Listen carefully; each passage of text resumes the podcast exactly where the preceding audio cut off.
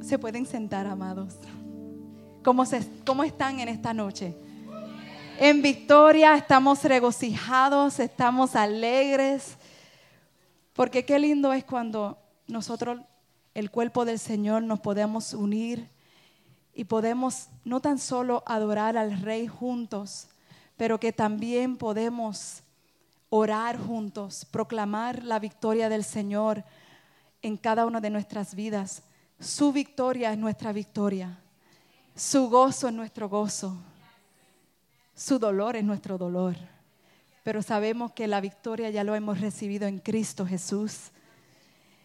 Y bueno, vamos a, continuar en las,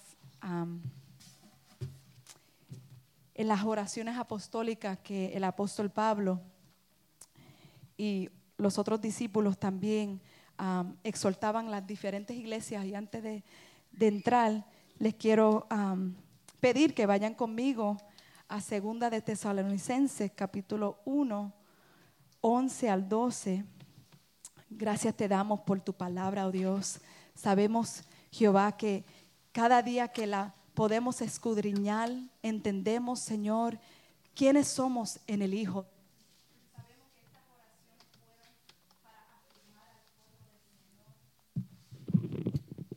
Te pedimos, oh Dios, que mientras nosotros continuamos estudiando estas oraciones apostólicas, que sean, oh Dios, no tan solo letras en una página, pero que sean vida en nosotros. Que puedan, que cuando la estudiemos, Señor, sea una palabra rema, una palabra que sea grabado en nuestros corazones, una palabra grafíos, que no tan solo sea otro pasaje más, Señor, sino que sea, aleluya, implasmado en nuestro espíritu, para que nosotros no tan solo entendamos quiénes somos en Cristo, pero que podamos, aleluya, a través de la luz que habita en nosotros poder reflejarlo donde quiera que nosotros vayamos. Padre Santo, este es el tiempo, Señor, de la cosecha. Declaramos, oh Dios, que vidas vendrán a tus pies y es a través de hombres y mujeres que entienden su llamado, entienden su propósito y entienden a quién ellos les sirven.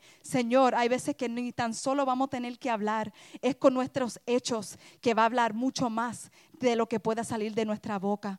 Ahora mismo yo oro y declaro que cada vida que está aquí en esta noche sale edificado, salimos edificados, porque estamos, aleluya, aprendiendo más para que podamos poner estas palabras en práctica en nuestro diario vivir. Te lo pedimos, oh Dios, en el nombre de Jesús. Amén y amén. So, en esta noche eh, vamos a, a entrar en, la oración, en una de las oraciones que el apóstol Pablo le dirige a la iglesia en Tesalónica.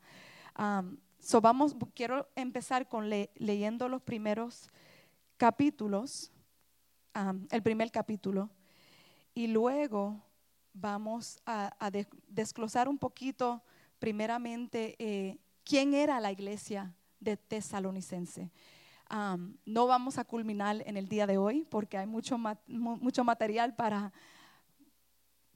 para elaborar. Em, me van a tener paciencia conmigo en mi, en mi, español. Si me sale inglés, pues ya me conocen.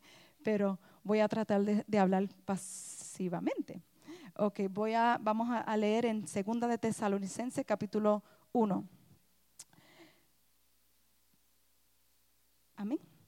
Pablo, Silvano y Timoteo, a la iglesia de, los tesalonicenses en Dios nuestro Padre y en el Señor Jesucristo. Gracias y paz a vosotros, de, de Dios nuestro Padre y del Señor Jesucristo. Debemos siempre dar gracia a Dios por vosotros, hermanos, como es digno, por cuanto vuestra fe va creciendo y el amor de todos y cada uno de vosotros abunda para con los demás, tanto que nosotros mismos nos gloriamos de, vuestro, de vosotros en la iglesia de Dios, por vuestra paciencia y fe en todas vuestras persecuciones y tribulaciones que soportan. Esto es demostración del justo juicio de Dios, para que seas tenidos por dignos del reino de Dios, por el cual asimismo padecéis. Porque es justo delante de Dios pagar con tribulación a los que atribulan, y a vosotros que sois atribulados, da, daros reposo con nosotros, cuando se manifieste el Señor Jesús desde el cielo con los ángeles de su poder, en llama de fuego para dar retribución a los que conocieron a Dios ni, ni obedecen el Evangelio de nuestro Señor Jesucristo, los cuales sufrieron pena de eterna perdición, excluidos de la presencia del Señor y de la gloria de su poder. Cuando vengan en aquel día para ser glorificados en sus santos y serán admirados en todos los que creyeron.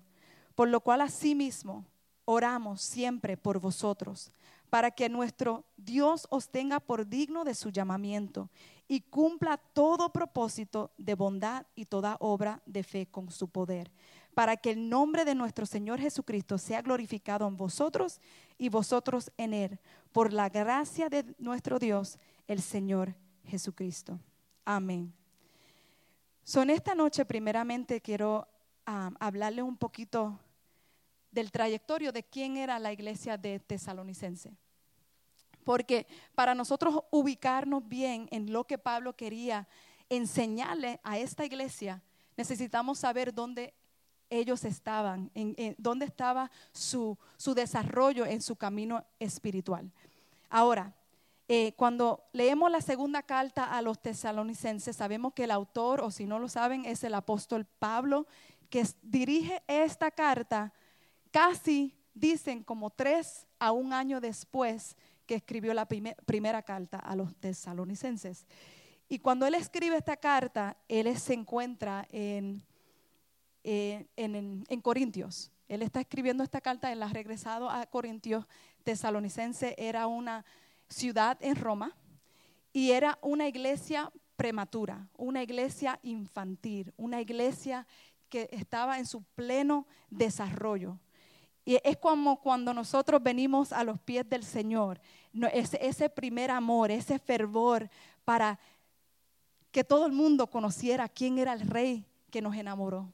Pues así se encontraba la iglesia de Tesalonicense, pero como eran inmaduros en su fe. Eh, cuando una persona es inmadura, significa que todavía no tiene el conocimiento suficiente para poder defender su posición. Cuando nosotros eh, en nuestro desarrollo como creyentes vamos todos a pasar momentos, o todos hemos pasado momentos donde nos sentimos inmaduros en cierta, cierto sentido en la palabra del Señor. ¿Por qué? Porque estamos en un proceso de crecimiento. Y en esa etapa de crecimiento puede haber eh, personas que pueden tratar de engañar o torcer lo que Dios está operando en tu vida a través de la palabra, ¿verdad? Todos sabemos que cuando, cuando tenemos algo nuevo para eh, enseñarle a los demás, sea un, libro nuevo que estamos leyendo o algo que hemos conocido en, la, en el colegio, cuando tú lo vas a expresar, hay una emoción porque es algo nuevo que, cargas por dentro. Pero siempre eh, en los tiempos antes decían que hay un robagoso, una persona que siempre quiere robar el gozo. Pues hay, habían robagosos en los tiempos de la iglesia de Tesalonicense. Y comenzaron a las personas a decirle a, estos nuevos creyentes que la venida del Señor estaba muy cerca. Y por esa razón, esta iglesia comenzaron a ponerse ociosos. ¿Qué significa ocioso? ¿Qué, ¿Qué, significa? Una persona ociosa es una persona que deja de trabajar. ¿verdad? Pues la iglesia en tesalonicense comenzaron a tener esa actitud ocioso. Y nosotros tenemos que tener cuidado con e, esa influencia de ser ocioso. Porque pensamos, e, en la iglesia tesalónica, ellos estaban pensando que ya la venida del Señor estaba tan cerca que me tenía que cruzar las manos. Eso puede suceder en muchas esferas de nuestra vida, no tan solo con la venida del Señor sino que mientras nosotros esperamos movernos en este, en este mover del Señor, en el trabajo del Señor, en, ser su voluntad, podemos llegar a ser ociosos por las distracciones de la vida. Una persona ociosa es una persona que deja de, vamos a, le voy a decir la definición, que no trabaja, que no tiene ocupaciones o obligaciones. También se utiliza de un modo deceptivo para indicar que algo es inútil, no es productivo, ni sin fruto ni provecho. En otras palabras, ellos empezaron a no invertir en lo que ellos habían recibido. Pablo vino con una palabra de, reino para, el pueblo de, de tesalonicense. Ellos recibieron esa palabra, fueron jóvenes en su fe y cuando ya estaba ese gozo encendido, pronto vino alguien que le comenzó a decir, ¿por qué, tú te, por qué gastas el tiempo haciendo esto, lo otro? Si, si el Señor está a la vuelta de la esquina, esto, lo que tú estás haciendo es inútil. Y eso puede suceder en todas las esferas de nuestras vidas. No tan solo nuestra fe eh, eh, en el Señor, en el trabajo que, que, Dios ha puesto en nuestras manos, ejercer, que es expandir su reino, que es llevar la palabra de vida a los que no tienen vida. Ese es el mensaje que todos portamos y cargamos. Pero hay veces que vienen las, las personas que dicen, lo que tú estás haciendo es, es inútil, tú no, no estás dando fruto.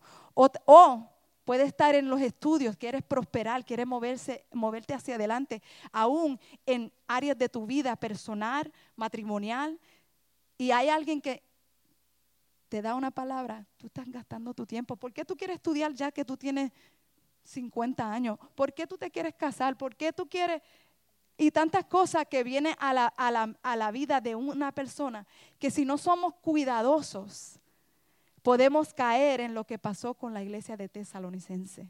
Y, por eso quiero hablar eh, práctico hoy, no quiero hablar profundo en lo espiritual, sino que en todas las áreas de nuestra vida, e, e, este veneno de ser ocioso puede robarnos eh, de hacer algo poderoso, no tan solo en, en el reino del Señor, sino en muchas esferas de nuestras vidas. Y, una persona ociosa tiende a, no dar fruto, no hay resultado, no hay crecimiento, no hay... Y tú dices, ¿por qué? ¿Por qué? Y esto es lo que estaba sucediendo con la iglesia de Tesalonicense. Y Pablo se preocupó. ¿Por qué? Porque Pablo era un líder que entendía que cuando él ha depositado algo, él quiere ver que ese fruto de, e, e, e, ese terreno que él ha depositado comience a dar fruto.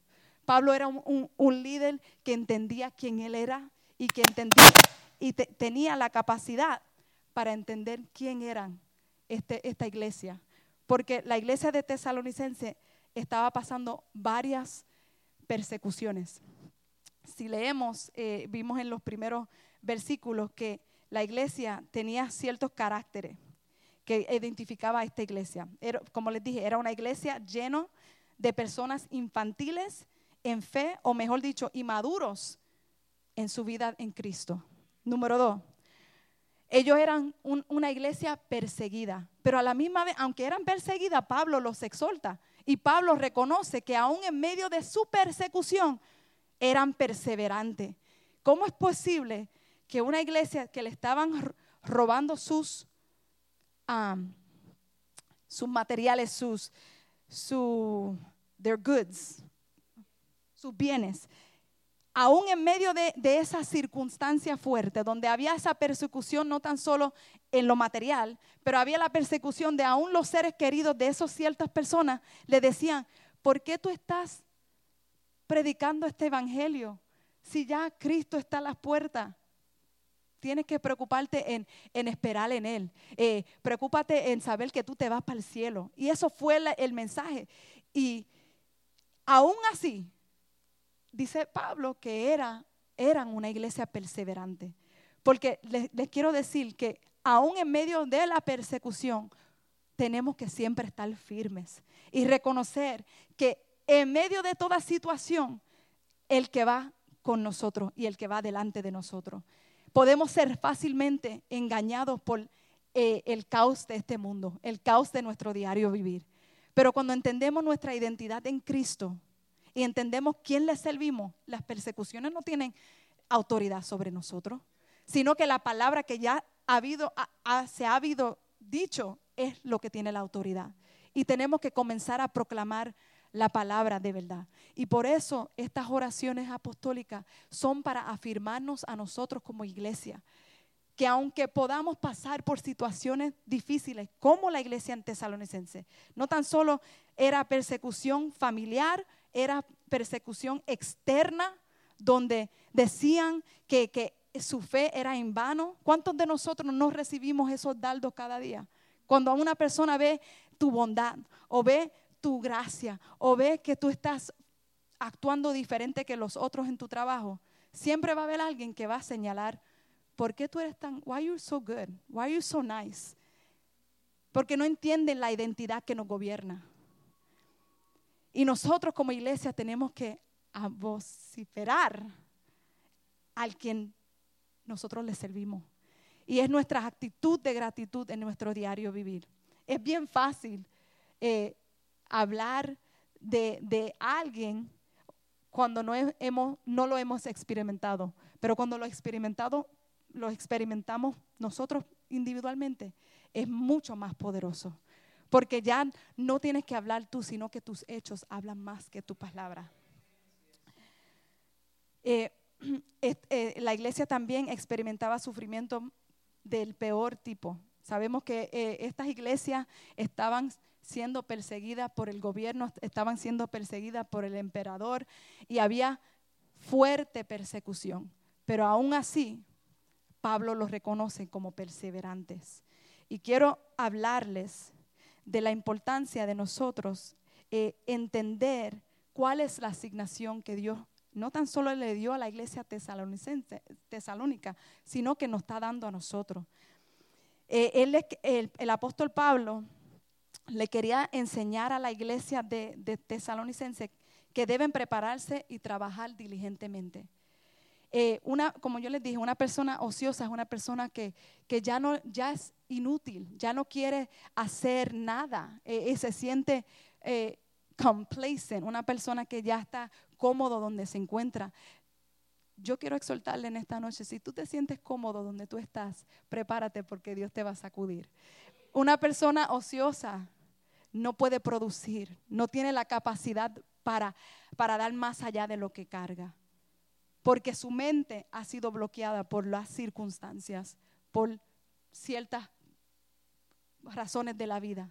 Y Dios no nos creó a nosotros para ser ociosos. Él quiere asegurarse que nosotros estemos trabajando en todas áreas que Él nos coloca para influenciar, para mover, para traer cambios. El cuerpo del Señor se compone de tantas diversas personas y juntos logramos lo que Dios ha querido en nosotros, que extendemos su reino. debemos prepararnos, trabajar diligentemente para la consumación plena del reino eterno.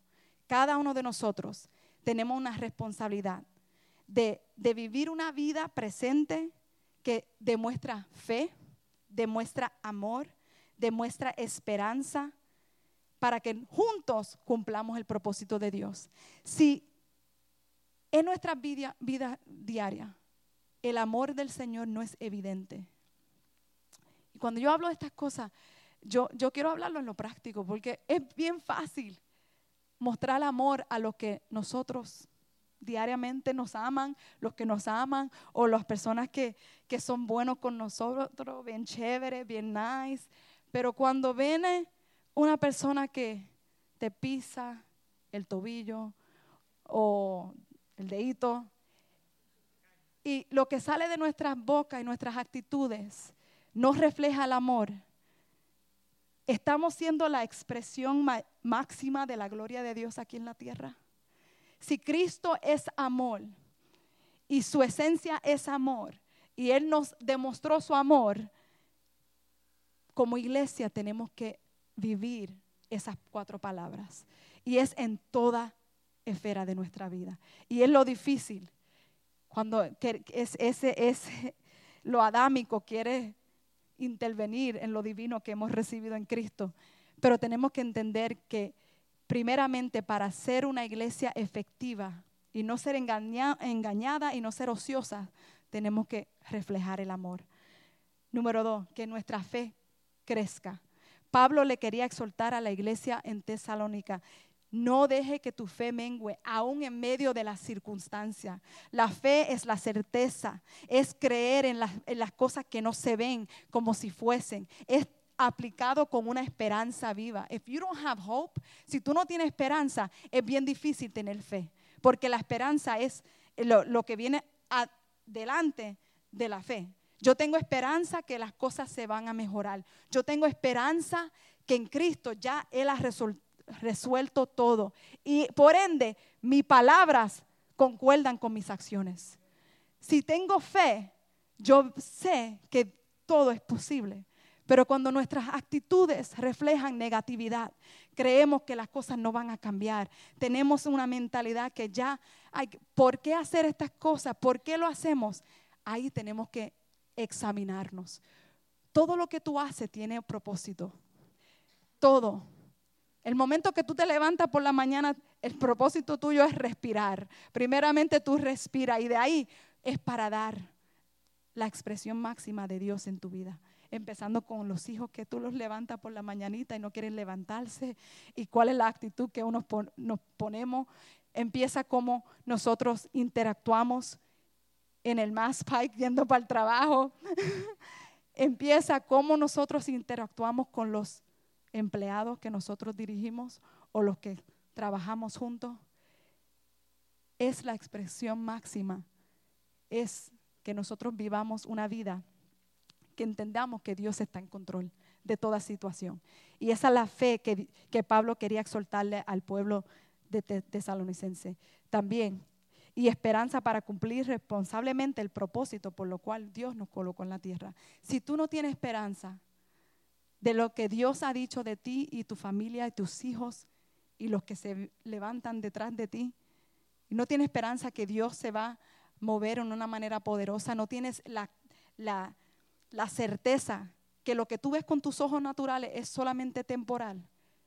Pero nosotros no somos los que miramos las cosas se ven, sino que nosotros miramos a las cosas que no se ven y caminamos en, no en lo temporal, porque lo temporal va y viene, pero en lo eterno hay certeza y seguridad. So, nosotros tenemos que entender eso. Y así Pablo quería enseñarle a esta iglesia que aunque eran jóvenes en su fe, porque podemos en nosotros sentirnos maybe incapaz, maybe también nos podemos sentir que no tenemos esa fe como otros tienen, pero no, no, no te enfoques en lo que los demás tengan o cómo ellos se expresen. Enfócate en lo que Dios ha depositado en ti y que tú puedas permitir que eso crezca y dé fruto como Dios lo ha destinado. La vida que ellos recibieron no tenía su origen en la capacidad del, ser natural, sino que era eh, una fusión entre ellos y Dios.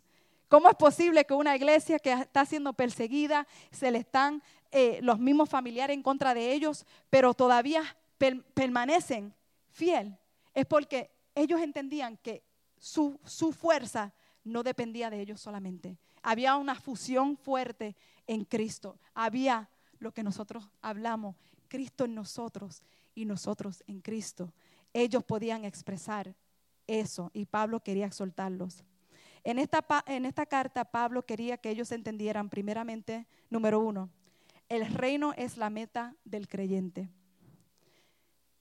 El reino. Que podamos expandir el reino, el reino de Jesucristo aún en medio de toda situación. La cruz produjo la iglesia. La iglesia ahora es la expresión de la realidad del reino que hemos sido insertados.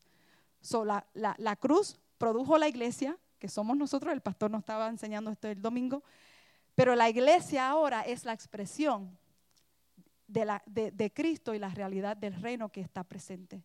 Si la iglesia no está en función, si todos decidimos tirar la toalla por situaciones pequeñas o grandes, porque para, para mí tu situación puede ser pequeña, pero para ti puede ser grande. Y para, para ti la mía puede ser pequeña, pero la mía es grande para mí. Pero no importando qué tamaño de situación nos podamos enfrentar, lo importante es que no tiremos la toalla. que podamos mantenernos fieles. Mientras somos iglesia, nuestra meta es participar en este reino. Todos tenemos una asignación que hacer.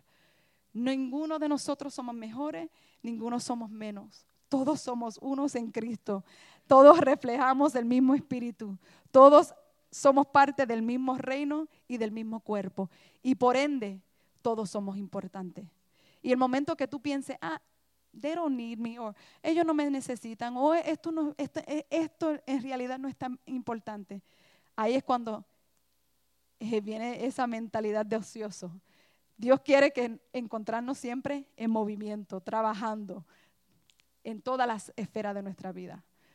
aún los que están retirados deben de estar trabajando en algo, porque ser ocioso no, no, Dios no, no, le agrada a una persona ociosa. Mira lo que dice Mateo 12, 36, dice, mas yo os digo que toda palabra ociosa significa que hay palabras que no tienen vida y no tienen movimiento, no tienen espacio para crear nada bueno.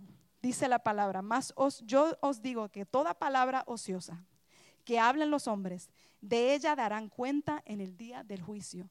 Hay palabras que pueden ser ociosas y nosotros como iglesia, como cuerpo, tenemos que ser cuidadosos de no lanzar palabras que no producen vida. Tú y yo fuimos creados para declarar las cosas que no se ven como si fuesen. Fuimos creados para hablar y exhortarnos los unos a los otros en amor, para que todos podamos crecer a la estatura del varón perfecto. que nuestras palabras alineen, se alineen siempre a lo que nosotros declaramos que somos en Él. Sean palabras positivas, sean palabras de exhortación, sean palabras que sí lo podemos lograr. En tu matrimonio sí lo podemos lograr, podemos unificarnos. Si hay división, cuando tú lanzas una palabra negativa, tú estás declarando que ya estás derrotada o estás declarando que ya hay derrota. Pero cuando tú declaras una palabra que sí, nos vamos, vamos a sobrepasar esta situación aunque no lo vea con mis ojos, aunque yo no entienda las circunstancias, pero yo declaro una palabra de movimiento y de vida. Y vas a ver las cosas y las atmósferas cambiar. Amén. ¿Qué más? Número dos, la vida de la iglesia no, lleva a los creyentes al cielo, sino que los equipa para manifestar el reino. La vida de la iglesia no lleva a los creyentes al cielo, el pueblo de Tesalonicense estaban enfocados en el cielo. I can't wait to go to heaven. I can't wait to leave this earth. No puedo esperar hasta que yo me vaya de este lugar donde no tengo que hacer nada, solamente adorar al Señor. Y aquí Pablo les dice, eh, eh, eh, se tienen que alinear. Están muy interesados en el futuro. Yo quiero que se, se enfoquen en el presente. Porque en el presente hay mucho trabajo que hacer. En el presente hay vidas que necesitan conocer al Rey de Reyes y eres tú el puente para que ellos lleguen. So, enfócate en, ser equipado para mi reino. Esta es la etapa de edificación. La vida de la iglesia no, lleva a los creyentes al cielo, sino que los equipa para manifestar el reino. Nosotros estamos en un tiempo de edificación, como hemos enseñado. Ninguno piense que ya has logrado todo. Porque cuando piensas que lo ha logrado todo, ahí es cuando comienzas a morir. Porque una persona que no cree que hay más que hacer, ahí es cuando nos estancamos y comenzamos a perecer.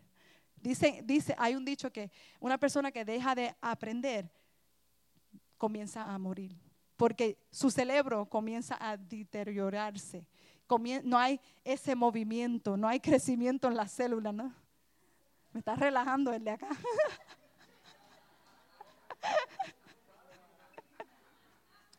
it's okay, it's okay. I, I, it's okay. um, you, commit, you begin to deteriorate. Comienza a, a, a, menguar, menguar, menguamos. La vida de la iglesia, eh, número tres. So, tenemos que edificarnos los unos a nosotros, tenemos que crecer, sabemos que estamos en un tiempo de edificación y Pablo le quería exhortar esto a, los tesalonicenses. La vida número tres, la vida de la iglesia en función, activación y manifestación, trabajando juntos, vamos a poder crecer juntos para extender juntos este reino. Cuando nos activamos cuando estamos en función y cuando estamos manifestando. Manifestar la gloria de Dios que has recibido no comienza cuando tú entras por esas puertas. La manifestación, como yo dije, comienza el momento que tú te levantas por la mañana.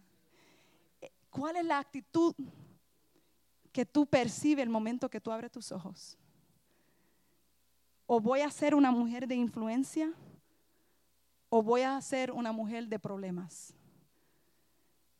Yo me hago esa pregunta todos los días. Porque Dios tiene una demanda de mí y de usted. De ser una expresión viva de Cristo aquí en la tierra. I praise you, Lord. Aleluya. Podemos crecer juntos, individualmente, primeramente, corporalmente y globalmente. Cuando todos estamos activados, edificando los unos a los otros en amor cuando nos estamos equipando como iglesia para no poder decir palabras que no tienen coherente, que no tienen sentido, sino que sean palabras que traen transformación. Que nuestras palabras sean vida. Que cuando hablemos no hablemos de muerte. Tenemos tanto poder en esta lengua y muchas veces la usamos equivocadamente y no sabemos el daño que podemos hacer. Pero como sabemos que estamos en la edificación y Dios nos está equipando y moldeando, vamos a comenzar a, poner estas cosas en, práctica. Mira lo que ah, Pablo, le escribe a, los romanos, en Romanos capítulo 14 al 17, dice, porque el reino de Dios no es comida ni bebida, sino justicia, paz y gozo en el Espíritu Santo. El reino de Dios no es algo que solo se puede internalizar. ¿Qué quiero decir con eso? Pablo dice, no es ni comida ni bebida. Cuando tú tomas un trago de limonada, de agua, tú estás qué? Internalizando lo que tú estás tomando. Pero el reino de Dios no se consiste de yo, de lo que yo recibo, lo que yo puedo hacer, lo que Dios me ha dado a mí. No, el reino de Dios es algo que se expresa, es algo externalizado, tú expresas lo máximo del Señor cuando tú expresas justicia hacia los demás. Cuando tú tienes la capacidad de perdonar, aun cuando te pisan el tobillo, aun cuando lanzan palabras negativas sobre ti, aun cuando las cosas, en verdad, tú tienes la razón, pero tú cedes porque tú entiendes que justicia es el máximo expresión del reino aquí en la tierra. Cuando tú expresas paz, tú estás externalizando lo que ya tú cargas por dentro. La bebida es, para internalizar. Me gusta tomar limonada, me gusta como sabe, pero muchos no le gustan expresar la paz en situaciones que son difíciles, cuando, cuando tenemos que callar. Pablo le quería exhortar a la iglesia de Tesalonicense, tranquilos, sigan trabajando. En medio del caos, la paz del Señor Él no ha dado. No como el mundo la da. Ya tú la has recibido en Cristo. Como iglesia, externalizar la paz en circunstancias que son difíciles, donde es mejor callar y dejar que Dios sea Dios. Y número tres, expresar el gozo del Señor, que es mi fortaleza como cristiano, que la gente te vean sonreír, que la gente vean por qué tú siempre estás contento, porque el gozo del Señor es mi fortaleza. Por mi propia fuerza yo no puedo hacer nada, pero cuando yo me revisto de gozo, yo veo las cosas, I can do this, I can, do this, aunque tenga temor, pero el gozo del Señor es mi fuerza. Díselo en esta noche, dile, el gozo del Señor es mi fortaleza. Y yo no me voy a llenar de amargura ni de preocupación, sino que yo tengo un propósito por lo cual Dios me ha colocado aquí en la tierra. Yo tengo un propósito por lo cual yo existo. Este reino no es invisible para mi propio beneficio y placer, sino es una manifestación viva de Cristo a través de nosotros los santos. Creo que voy a parar aquí y vamos a orar ahora. A la media. Ok. Pablo quería recordarles a la iglesia de, de Tesalónica que si están en el reino, nuestra fe debe de crecer. Número dos, nuestro amor debe de abundar. Y número tres, nuestra perseverancia debe de permanecer. ¿Qué significa perseverancia? Perseverancia es la, la duración permanente o continua de una cosa o la firmeza o constancia de una acción. En otras palabras, es tener resistencia, es tener la habilidad de continuar aun cuando hay oposición, aun cuando se levanten murallas en el camino. Puede ser financiera, puede ser murallas de, de problemas familiares, puede ser aún en ministerio. Puede haber problemas, aleluya, en esta, en esta nación, pero como iglesia somos perseverantes y no miramos a lo que, a lo que es temporal. Estamos enfocados a lo eterno.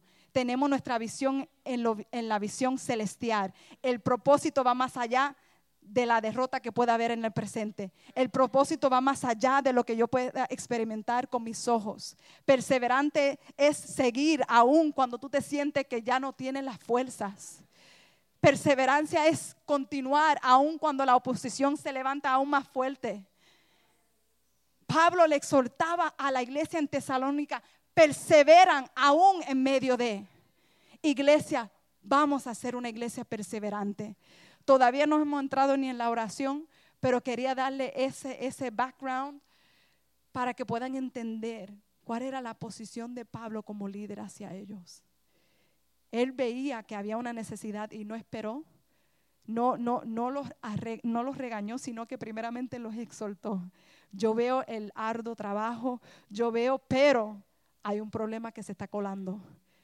Y como, como hombres y mujeres de Dios siempre tenemos que tener excelente de cuidar el cuerpo del Señor, cuidar lo que Dios está haciendo en medio de nosotros, porque lo que Él tiene para la iglesia es mucho más que nosotros podemos pensar e imaginar. Y es para que nosotros podamos ser una puente, un puente para que otros puedan conocer a, a, nuestro enamorado, a nuestro amante de nuestro ser, a mi Señor, the lover of my soul.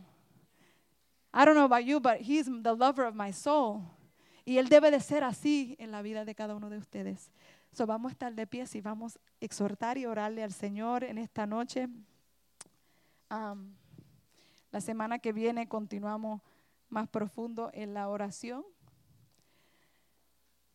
Pablo dice, por lo cual asimismo oramos siempre por vosotros, para que nuestro Dios os tenga dignos de su llamamiento y cumpla todo propósito de bondad y toda obra de fe con su poder, para que el nombre del Señor Jesucristo sea glorificado en vosotros